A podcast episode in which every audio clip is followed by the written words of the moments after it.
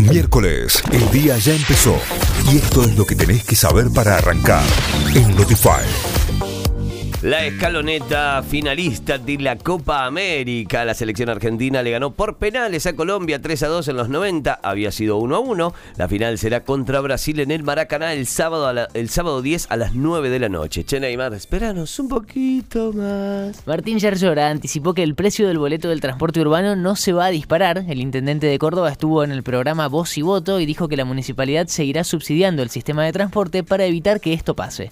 Richmond ya produjo más de 150.000 dosis del segundo componente de Sputnik V. El laboratorio argentino anunció que ya están listas las primeras 154.000 vacunas correspondientes a la segunda dosis, que se suman a las 550.000 del componente 1 que la empresa ya elaboró. El riesgo de incendio es extremo en toda la provincia. Según informó la Secretaría de Gestión de Riesgo de Córdoba, el riesgo de incendios forestales permanece en niveles extremos debido a las condiciones meteorológicas actuales, con tiempo seco y fuertes vientos. Reportaron 21.590 nuevos contagios y 469 muertes por COVID-19 en todo el país. Según datos aportados por el Ministerio de Salud de la Nación, ya son 96.983 las personas fallecidas en Argentina a causa del virus desde que comenzó la pandemia. En tanto, en Córdoba, en las últimas 24 horas, se registraron 2.684 nuevos positivos y 28 muertes. Detectaron 385 vacunados irregulares en el Hospital Posadas de la Ciudad de Buenos Aires. La Procuraduría de Investigaciones Administrativas, que está investigando la causa en la que está imputado el ex ministro Ginés González García,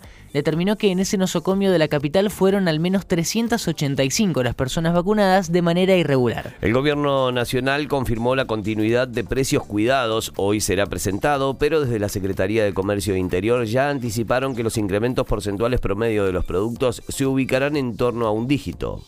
Italia le ganó a España y es finalista de la Eurocopa. Fue por penales tras igualar 1 a 1 durante los 90 minutos. El domingo jugará la final en Wembley ante el vencedor de Inglaterra, Dinamarca.